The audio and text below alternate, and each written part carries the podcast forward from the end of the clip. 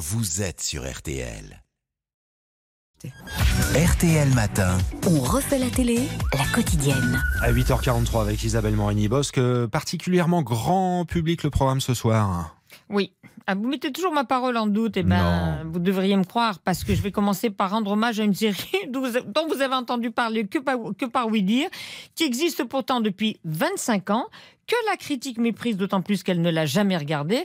Et cette fiction, c'est Joséphine Ange Gardien. Vous n'avez jamais regardé? Non, mais je connais. ben voilà. Chargée dans chaque épisode, Joséphine, de la protection d'un client et de son univers, puisque c'est un ange gardien. Et ce soir, on est dans le milieu de l'athlétisme. Sa mission du jour, aider une mère surprotectrice, Ingrid Chauvin, envers un fils qu'il accepte mal qu'elle soit super protectrice. Ce que découvre immédiatement, évidemment, notre Joséphine. Il est un tantinet nerveux, votre fils. Hein. C'est vrai que... Oh, c'est pas possible. Et voilà, il a kiné qui ne lâche pile au dernier moment. Voilà. Ah bah alors ça c'est incroyable, c'est un hasard parce que je venais me présenter, je suis la nouvelle. Succès euh, immédiat pour le premier épisode diffusé en décembre 1997. Alors avec la multiplication des chaînes, bien sûr que l'audience est passée de 11 millions à 4, mais ça reste commercialement et humainement intéressant.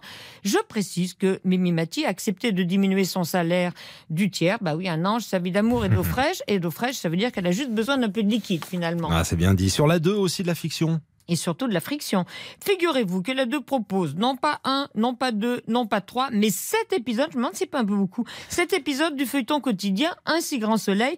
Alors bien sûr, si on n'a pas tout suivi, on s'en fiche un peu, il faut quand même 30 secondes pour savoir qui est qui et qui fait quoi. Mais il y a une constante qu'on comprend vite, c'est qu'ils ont tous bien du souci. Financier déjà pour Eve, une ravissante créature qui, pour arrondir ses fins de mois, accepte de jouer les tentatrices pour coincer, pour coincer des méchants messieurs indélicats. Elle fait un avocat et comme il est mûr, forcément, elle prévient son conjoint qu'elle rentrera tard, mais une collègue écoute. Oui, chérie. Écoute, euh, finalement, pour euh, le cinéma ce soir, ça va pas être possible. J'ai complètement oublié, on a une réunion syndicale. Ah merde. Bon, c'est pas grave. On fera ça un autre jour. Ça te dérange pas trop? Pas du tout, t'inquiète. D'accord Ça marche. Je t'embrasse. Moi aussi, je t'embrasse. On a une réunion syndicale ce soir? Je savais pas. Par contre, excuse-moi, je comprends pas comment t'arrives à mentir comme ça, ton mec. C'est un petit mensonge, Sabine. Y a rien de dramatique. Bah, j'espère qu'il pensera comme toi si jamais il grille. Il y a vraiment que dans les fictions qu'on voit ça. Hein Alors, je continue avec un chef-d'œuvre absolu. Astérix et le secret de la potion magique, film d'animation, signé Alexandre Astier. Alors, ça aurait pu s'appeler Panoramix le gentil contre Sulfurix le méchant, un formidable méchant, et pas ridicule. Tout est dit par le druide Panoramix qui s'est blessé, et dès le début, il dit non, je ne dois plus être le seul à connaître la formule de la potion magique. Quoi Je vais donc partir à la recherche d'un jeune successeur à qui la confier. Quoi Catastrophe, Obélix. Qui sait ce qui se passerait si la puissance de la potion magique tombait dans n'importe quelle main? Voilà. Avec aussi, télé... j'adore les noms, Téléphérix et Climato-Septix.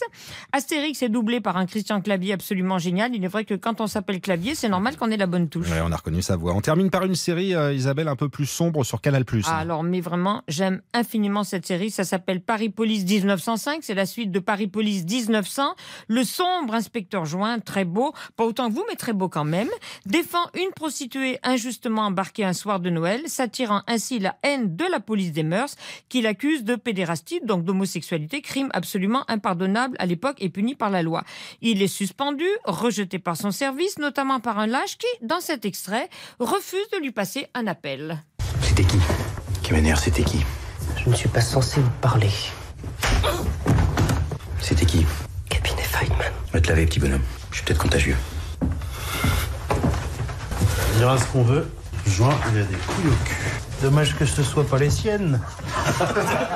C'est une série où il y a beaucoup de l'humour, euh, justement de 1905. C'est un formidable feuilleton. La fin est magnifique après deux épisodes sombres. Et sombre, c'est aussi mon bémol, parce que c'est sombre aussi parce que c'est souvent filmé de nuit. Et arrive un moment, euh, même si le public de Canal Plus est plus jeune que le public de TF1 ou de France 2, faut penser qu'on a des yeux et qui sont fatigués le soir. Vous parlez pour Voilà, vous, non ça serait bien.